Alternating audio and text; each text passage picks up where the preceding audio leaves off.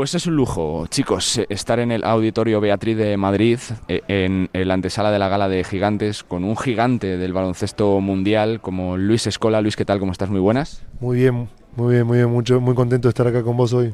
Y con recuerdos, ¿no? De, de tu etapa en España, de tu paso por aquí, reencontrándote también con amigos, ¿no, Luis? Sí, reencontrándome con, con un montón de gente y nada, contento de estar acá. Han pasado meses, ¿no? Desde que cambiaste las zapatillas por la corbata. ¿Cómo te va, Luis? Me va muy bien, aunque todavía no uso corbata, me estoy resistiendo, me están ya diciendo eh, para cuándo la corbata, pero me va muy bien, estoy contento, la verdad que estoy muy contento.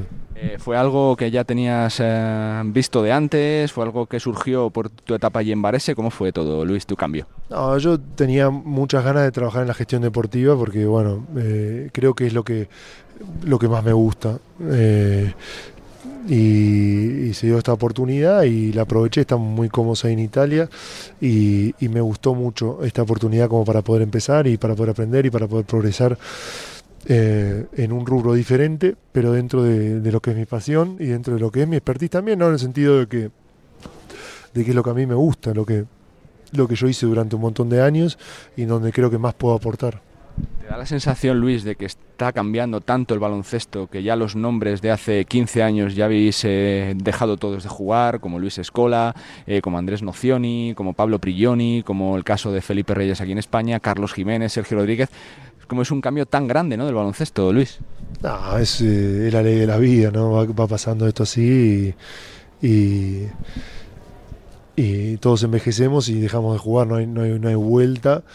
Eh, vendrán jugadores nuevos. El básquet muy grande y pasó con jugadores muchísimo mejores que nosotros y la vida siguió. En su momento estuvo Petrovich, estuvo Sabonis, estuvo Michael Jordan, estuvo Magic Johnson, Larry Bird.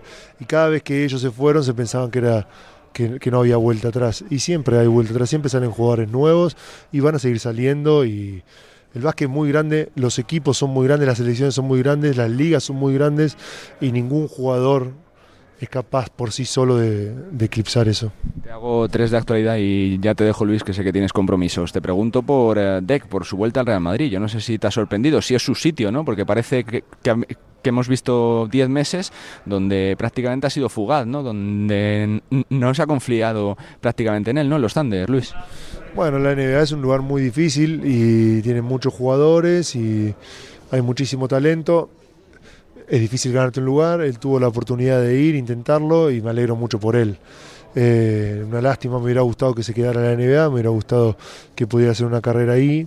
Quién sabe, no, no sería el primer jugador que se va y después vuelve. Eh, pero me alegro que lo haya intentado. Al final del día, jugar en la NBA no es lo mismo que no haberlo hecho. Y, y por algo es el mejor lugar del mundo, con diferencia del resto.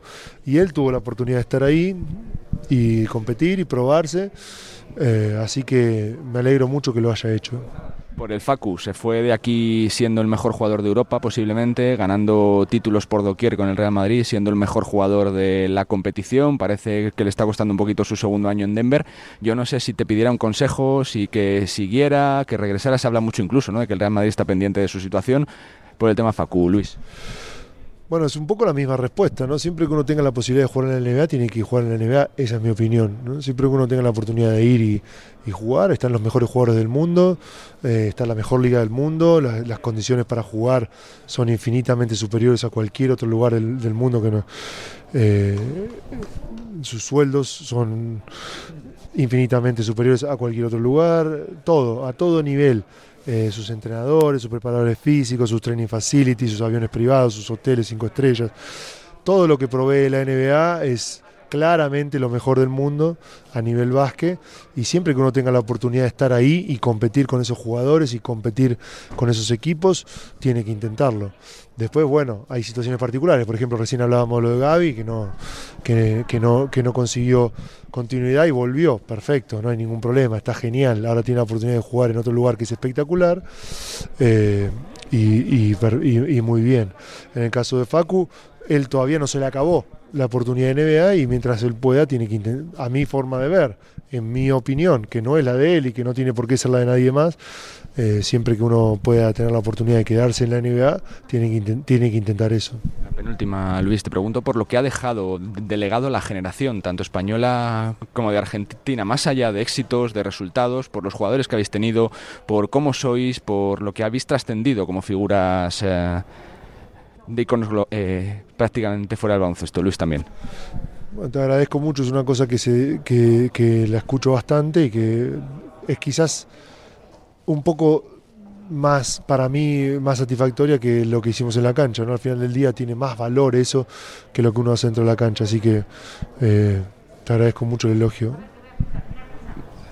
Vasconia, triste por cómo está la situación, le falta un poquito de regularidad, ¿no? Le trató de, eh, hacerlo con Dusko, que es verdad que volvió por la puerta grande triunfando con ese título de liga, pero falta un poquito de regularidad, ¿no? Es, también eh, difícil que se acierte siempre con los fichajes, ¿no, Luis? No, eh, el Vasconia es un equipo que hizo las cosas increíblemente bien durante quizás 30 años, no sé cuántos. Es imposible pensar de que no va a tener algún altibajo. Bueno, está teniendo, un año un poco más difícil y ya se levantará, de la misma manera que se levantó otras veces en el pasado y eh, no tengo ninguna duda de eso. Es un ciclo que pasa y que le pasa a todos los equipos. Siempre es un lujo, Luis, charlar contigo por eh, tu amabilidad, por tu paciencia, que te vaya muy bien, que seguro que con que sea un poquito, como sea el 50% de tu carrera como jugador, seguro que Varese eh, dará un salto y será un, un fantástico equipo. Suerte y gracias, Luis. Te agradezco mucho, intentaremos que así sea. Un saludo muy grande para todos.